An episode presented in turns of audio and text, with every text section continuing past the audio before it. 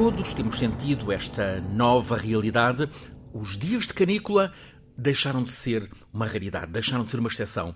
Os dados meteorológicos sobre temperatura na Península Ibérica mostram que só nestes últimos dois anos os dias de canícula estão a ser o dobro do que era registado, por exemplo, nos anos 80 do século XX, há 40 anos apenas. A ONU declarou a primeira semana deste julho como a mais quente alguma vez registada.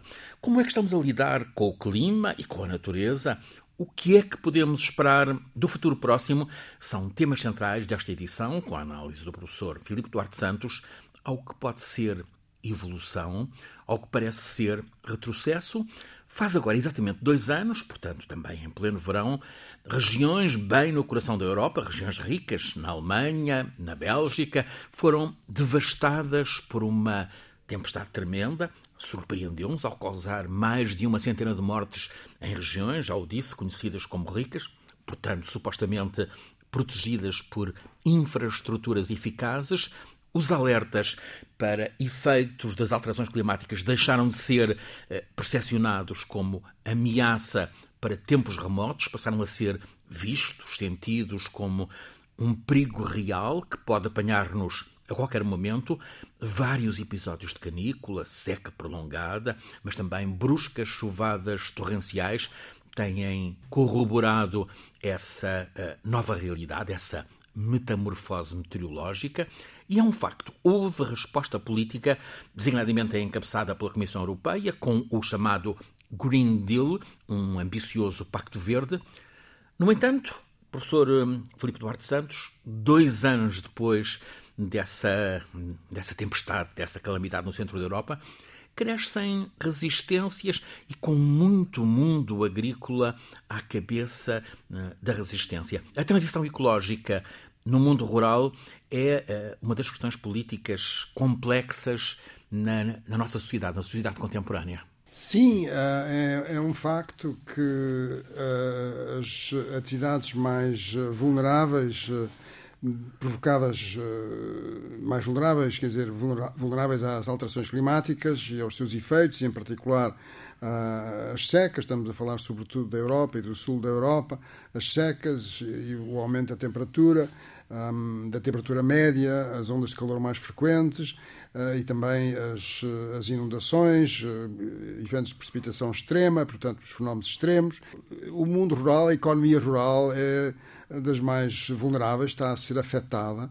Uh, está a ser afetada uh, tanto uh, na Europa como em muitos outros países do mundo e muito em especial em África. Temos, digamos, pouca informação sobre o que está a passar. Evidentemente que se consegue obter essa informação, mas, mas enfim, aparece menos nos, nos mídias e, e aí as situações são bastante mais dramáticas críticas e críticas.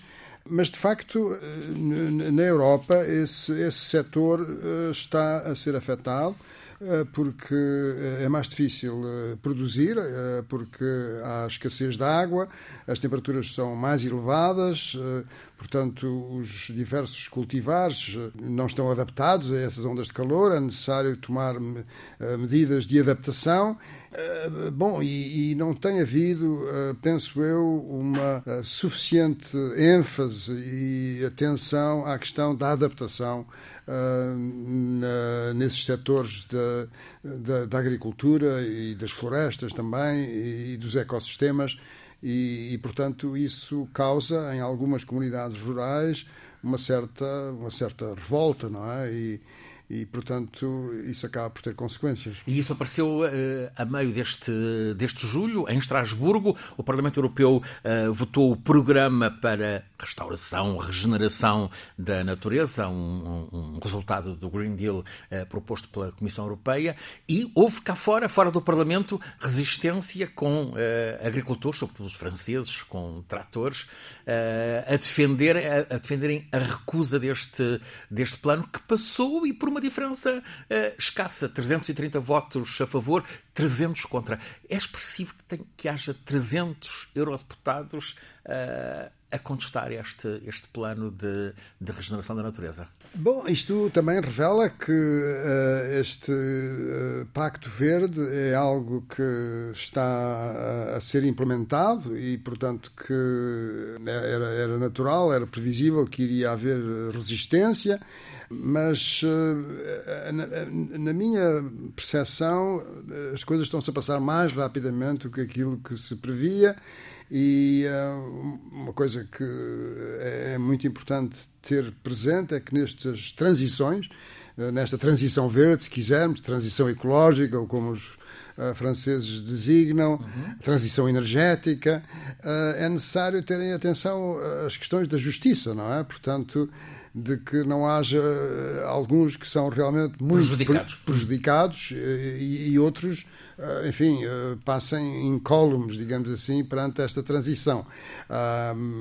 Por exemplo, na, na Holanda, os, eh, os agricultores estão em dificuldade porque as emissões de, de azoto, de óxidos de azoto e a poluição associada a um, uso intensivo de fertilizantes está, eh, digamos, a dificultar muito a, a conservação da biodiversidade e, e, e, é insustentável, mas os agricultores eh, contrapõem que essa é a única maneira de fazer uma agricultura competitiva e eh, a Holanda tem, é muito competitiva em termos de produção agrícola.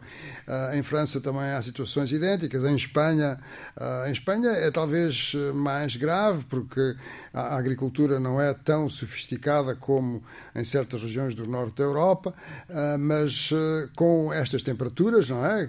Com temperaturas que atingem 40 graus ah, Celsius com frequência, torna-se muito mais problemático produzir alimentos e os alimentos são essenciais, não é? Portanto, uh, quer dizer, isto não se passa só na Europa, portanto, nós importamos muitos alimentos, mas quer dizer, se, se, as alterações climáticas afetam o planeta inteiro, é preciso ter em conta que todos os países têm que fazer um esforço no sentido de, de, da produção agrícola e, e, portanto, aqui são, enfim, digamos, dificuldades de, de de, estabelecer um equilíbrio, não é? Que, que, não são fáceis. Portanto, uh, aquilo que, que, que, me parece uh, ir acontecer, mas é extremamente, enfim, é impossível prever, é que a transição energética é provavelmente irreversível, não é?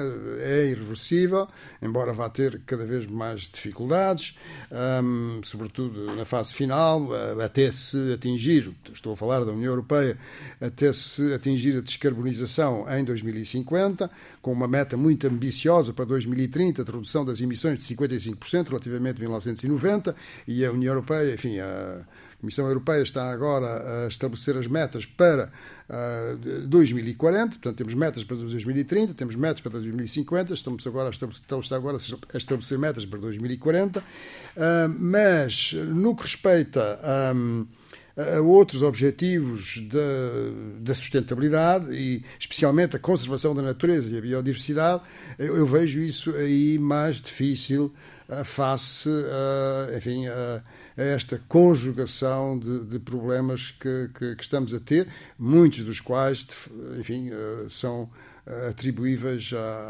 às alterações climáticas. Várias vezes temos falado aqui do Alentejo. Uh, professor, o que é que falta ao Alentejo e a outras regiões do país para poder resistir uh, anos sucessivos de seca como temos tido?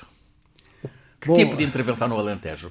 É uma pergunta que eu não, não sei responder de uma forma cabal um, mas é um desafio tremendo. Uh, tenho dúvidas que o país esteja a encarar este desafio, uh, enfim, com. Uh, Uh, tendem, tendem atenção à, gravidade que ele implica, porque um, o, o, montado, não é? Que é um, um ecossistema, um, digamos que, entre aspas, artificial, que é construído pela, pela, enfim, pela mão humana, um, mas é um, um, ecossistema com um grande valor uh, económico e cultural um, e, e, também uh, um valor ecológico e, e, que é um, protege da tendência para a desertificação que se está a acentuar. E, portanto, se nós não dermos uma grande atenção a, a conservar este, este ecossistema, que também tem a componente económica muito importante, eh, bom, a tendência eh, para a desertificação, no sentido dos solos, mas depois a desertificação humana, é, é, é, realmente muito grande.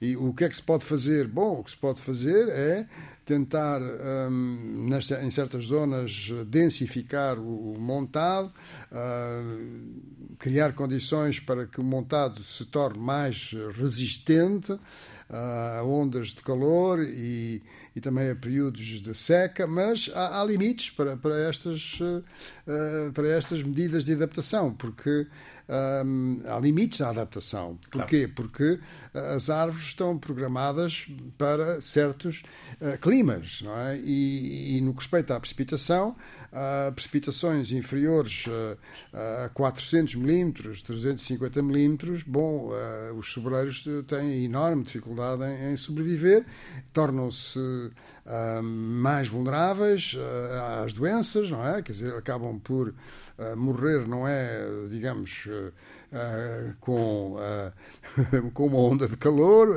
mas é porque ficam debilitados e, e, ficam vulneráveis a outro tipo de doenças e essas é que acabam por de maneira que é um, é um desafio muito grande. Uh, uma das coisas que se pode fazer é, é termos um, um, plano, não é? Um plano que, que tem que ter em, em, atenção as disponibilidades de água, termos a água necessária para, uh, enfim, para, para que seja possível manter o, o montado em, em condições de, de, de, de, proteger aqueles territórios uh, de modo a que, uh, enfim eh, sejam, sejam a viáveis. Água, a água do Alqueva tem, eh, salvo grande parte do Alentejo, mas não dá para tudo. Não dá para tudo. E, e, e também é, é terem atenção que foi decidido Uh, enfim, uh, com certos critérios, nem todas as pessoas estão inteiramente de acordo com essa decisão, mas foi decidido extrair mais água uh, do, do Guadiana para o Algarve, não é? E, portanto, o, o Alqueva não tem,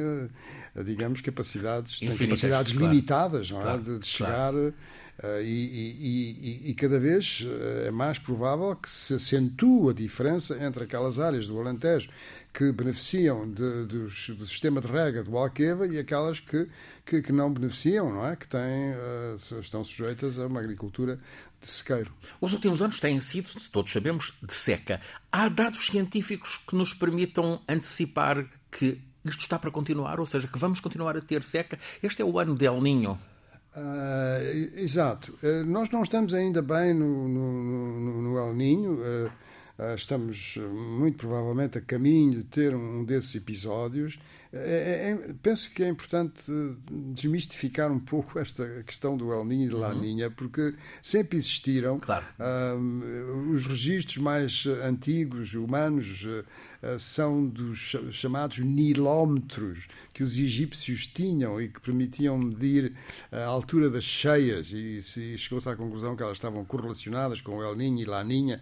Portanto, é um fenómeno muito antigo que é, que é conhecido. E, e, realmente, quando temos um, um, episódio de El Niño, a temperatura média global da atmosfera tende a ser maior. Porquê? Porque globalmente o Pacífico está mais quente. E estando o Pacífico mais quente, uh, é mais difícil a atmosfera arrefecer, não é? Porque temos um enorme oceano com temperaturas relativamente mais elevadas. Mas hum, em relação às secas, há uma coisa que, que, eh, enfim, penso que é importante dizer é que, eh, infelizmente, nós não temos dados de precipitação que sejam os melhores que poderíamos ter. Não é? As séries de precipitação têm muitas vezes falhas, estão truncadas, têm hiatos. Há dias em que não houve observações da precipitação. É, é muito difícil aceder a estes dados quando eh, no fundo, isto é um sistema que é público, que é pago por todos nós, pelos nossos impostos. Portanto, eh, eu acho que aí assim há, há, há um espaço que se poderia melhorar bastante e conhecer o clima das últimas décadas é essencial para nós termos uma projeção daquilo que se vai passar. Porquê?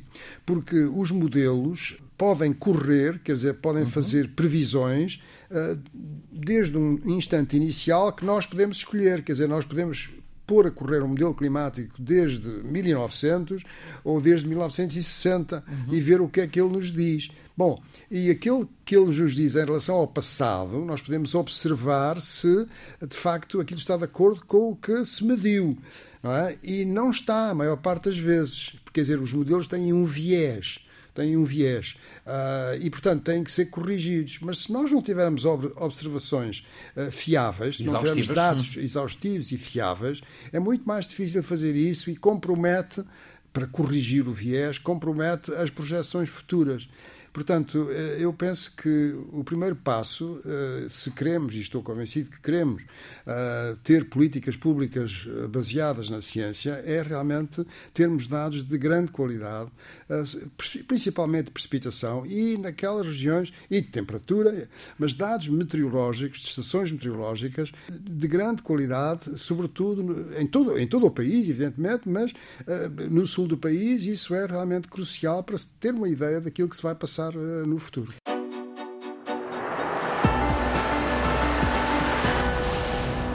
Neste julho tivemos em dias consecutivos, três dias consecutivos, anunciado que estava a ser superado o recorde de temperatura mais alta do planeta.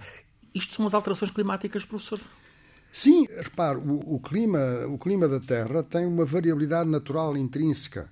E, portanto, quando nós estamos perante uma, uma onda de calor, nós não podemos dizer que aquela onda de calor é 100% causa das alterações climáticas, do ponto de vista estritamente uhum. científico, porque sempre houve ondas de calor. Portanto, hoje em dia pode-se atribuir uma probabilidade, saber qual é a probabilidade de uma determinada onda de calor qual é a parte, digamos assim, daquele evento que tem uh, que se pode atribuir às alterações climáticas. E no caso de, de, das ondas de calor uh, é muito elevada, quer dizer, portanto, digamos cerca de 70%, 80% da probabilidade da ocorrência destas ondas de calor extremamente com, com, temperaturas extremas são devidas às alterações climáticas. Nós temos agora uma, uma, expressão um pouco nova que é de noites tórridas não é? Uhum. Temos noites, uhum. noites tropicais, são aquelas em que a temperatura não desce abaixo de 20 graus Celsius e tórridas abaixo de 25 graus Celsius. E, por exemplo, em, em Barcelona, em 2022, houve 30, 39 noites tórridas. Quer dizer, uh, enfim, uh, aquelas pessoas que uh, não têm ar-condicionado em casa, não é? Claro. E, portanto, todas aquelas Sofre, pessoas que são vulneráveis ou estão condicionadas para a pobreza energética têm, de facto, um problema eh, que tem consequências na saúde humana. Aliás, um estudo científico que aponta para um número elevado de mortes eh, em 2022, no ano passado, eh, em consequência precisamente do, das ondas de calor. Exatamente, isso é um estudo muito interessante que ficou acessível online um, precisamente no dia 10 de, deste mês de julho Uh, e foi publicado na Nature Medicine, portanto, que é uma revista de topo uh, científica. O primeiro autor chama-se Balestar e eles fizeram uma análise da, do excesso de mortalidade na Europa uh, no período de 30 de maio a 4 de setembro de 2022 e chegaram à conclusão, a estimativa que eles têm é que houve 61.672 uh, mortes na, na Europa. Isto é, a mais. Uh, a mais, um excesso de mortalidade. Relacionadas com o calor, provavelmente. Relacionadas com várias ondas de calor que ocorreram desde este período, desde maio um até tremendo, setembro. 61 mil. É, é, é, é realmente um número muito significativo. Quer dizer, isto tem um intervalo de, um, de fiabilidade, um intervalo de confiança de 95%. E aqueles países onde a taxa de mortalidade é mais elevada, porque eles consideram todos os países da, da Europa, hum, são Uh, por ordem, a Itália, a Grécia, a Espanha e Portugal. Estamos os em países quarto do lugar. Sul, os países, os países do Sul. Portanto, aliás, as figuras desse artigo são impressionantes, porque uh, é, é, onde há realmente um excesso de mortalidade muito óbvio, não é? é? é? no sul da Europa, quer dizer, é na Península Ibérica, é em Itália, um bocadinho no sul de França e, e depois na Grécia. Portanto, em Itália, uma taxa de mortalidade de 295 pessoas por milhão de habitantes Uh, na Grécia, 280 pessoas por milhão de habitantes, Espanha, 237 e Portugal, 211. E, e portanto, isto uh, tem-se feito um progresso considerável uh, em, no, no, alerta às ondas de calor, mas é, é, é, um problema que se irá agravar e, sobretudo, falando no, no, no, médio e longo prazo, as coisas não, não são no sentido de que de que o problema se vá, se vá resolver. Quer dizer, vamos ter que nos esforçar mais no futuro para, enfim, para nos adaptarmos a esta coisa. É importante também, penso eu, mencionar que, conforme as comunidades um, e, e, o clima de, de, dessas cidades, digamos, cidades, as pessoas são mais ou menos vulneráveis às ondas de calor e, portanto, à morbilidade e à, e à mortalidade.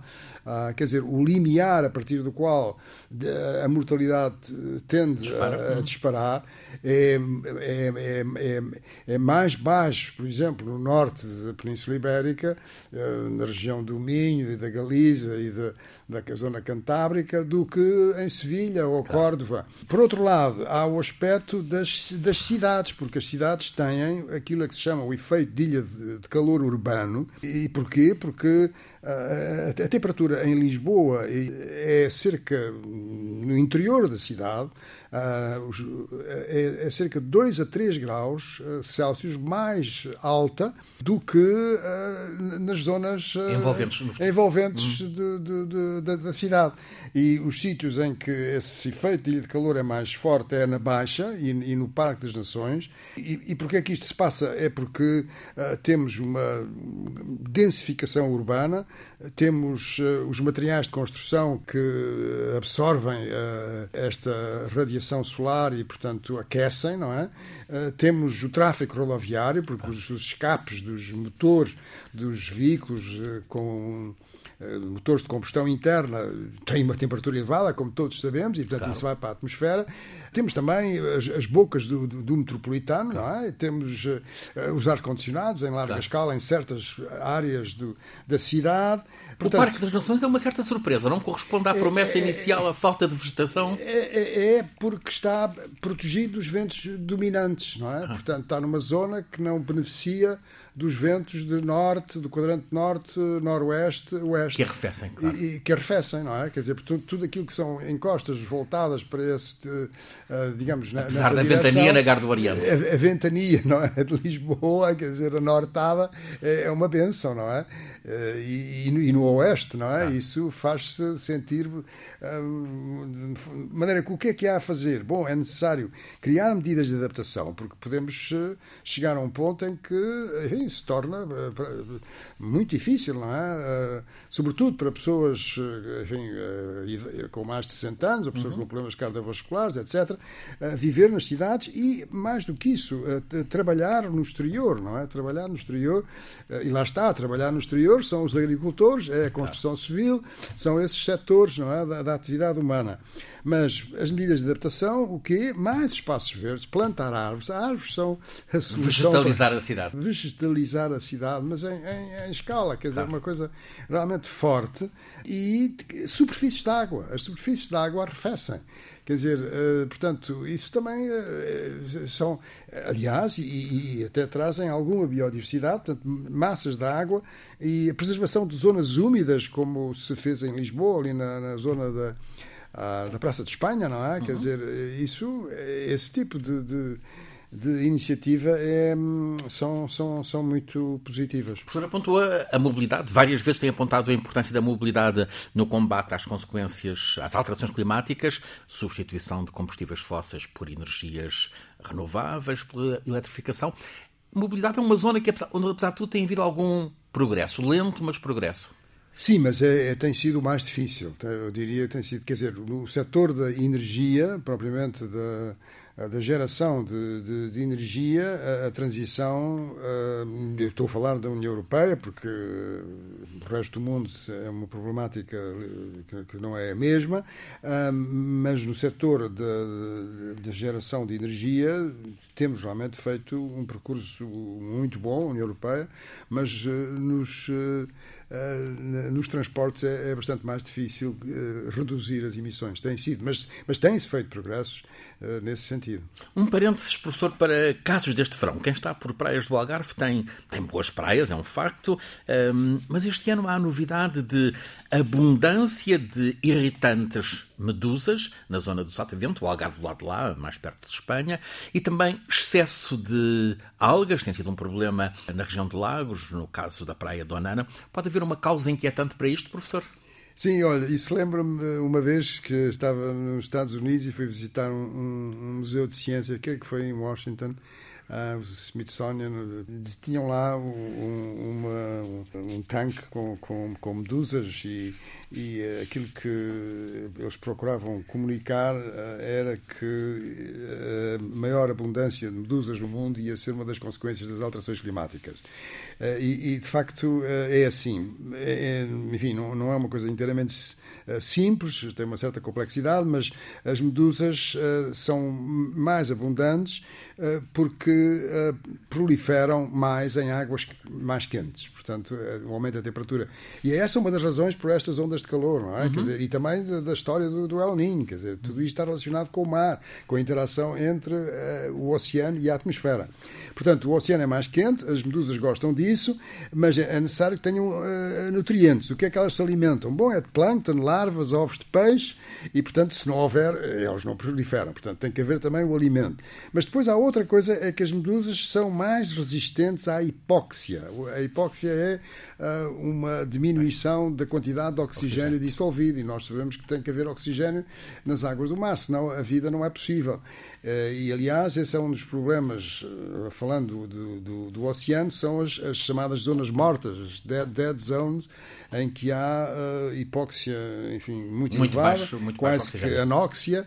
E porquê que isso acontece? Bom, acontece devido a, ao aumento de, das descargas de fertilizantes é? E isso está relacionado com as algas, não é? Que, que, que, mencionou. Portanto, dos fertilizantes, dos esgotos, esgotos que, enfim, no nosso país uh, tem sido, tem, temos as praias com bandeira azul, um número muito elevado, e isso é uma coisa muito positiva, uh, mas também do, do, do, dos resíduos orgânicos que são, são lançados, e tudo isso, evidentemente, que, que, que a vida marinha aproveita e, e portanto, uh, tem esse problema. Neste episódio da Escala do Clima, antes da pausa de agosto e depois o regresso em setembro, hum, estamos a percorrer o estado do clima, mas em fundo a tudo isto há, há um fantasma que, que paira de forma recorrente, às vezes de modo ténue, um fantasma nuclear outra vez. Sim, isso é, é, realmente uma questão muito, muito difícil, não é? Hum, desde o momento que se utilizou a uh, pela primeira vez uma bomba nuclear, uma bomba atómica. As pessoas dizem bomba atómica, mas é uma bomba enfim, nuclear. Mas é uma bomba nuclear porque a, a, a, a reação é nuclear, não é, não tem a ver com o átomo, tem a ver com o núcleo do átomo. Mas uh, em Hiroshima uh, abriu-se um capítulo uh, mais, eu diria, mais perigoso da história da humanidade, porque as bombas podem, eh, as armas nucleares podem servir de dissuasor, mas, enfim, nada nos garante que não sejam utilizadas. E, e, portanto, eh, aquilo que se passou em Hiroshima foi, foi realmente horrível, não é? Mas aquilo que se perdeu foi uma parte da dignidade humana, não é? Porque, o mundo deveria ter aprendido essa lição. Exatamente, porque de facto, morrer naquelas circunstâncias não tem qualquer espécie de dignidade. É, é, é desprezar completamente a, a, nossa identidade, a nossa. enfim, a nossa dignidade, o nosso valor, é? os valores humanos. E, e, portanto, houve nos anos de 60 um grande esforço por parte de muitos cientistas, uh, movimentos uh, para o desarmamento nuclear, Uh, mas isso esqueceu-se. Hoje em dia é uma coisa que está esquecida e, bom, e estamos a assistir a sinais que não são inteiramente. Aliás, com uma central nuclear no, no palco de uma, de uma guerra em curso. Exatamente. Na Ucrânia. Que, o que as informações são, são, são escassas e são, uh, digamos que é difícil a partir das informações que se recebem em todo o mundo, ter uma visão uh, equilibrada do que, do que se está realmente a passar. E, e, e, portanto, isso é preocupante. Filipe Duarte Santos, professor catedrático da Faculdade de Ciências da Universidade de Lisboa, conduz-nos todas as semanas neste programa, A Escala do Clima. Resulta de uma parceria entre a Escola Superior de Comunicação Social e a Antena 1 da Rádio Pública. Está em rádio, na Antena 1, todas as quartas-feiras, a seguir às notícias das 11 da noite, depois em podcast, na RTP Play, nas diferentes plataformas. É um programa feito por Alice Vilaça, Nuno Portugal, Paulo Cavaco, por mim, Francisco Sena Santos, e sempre pelo professor Filipe Duarte Santos, o nosso condutor científico.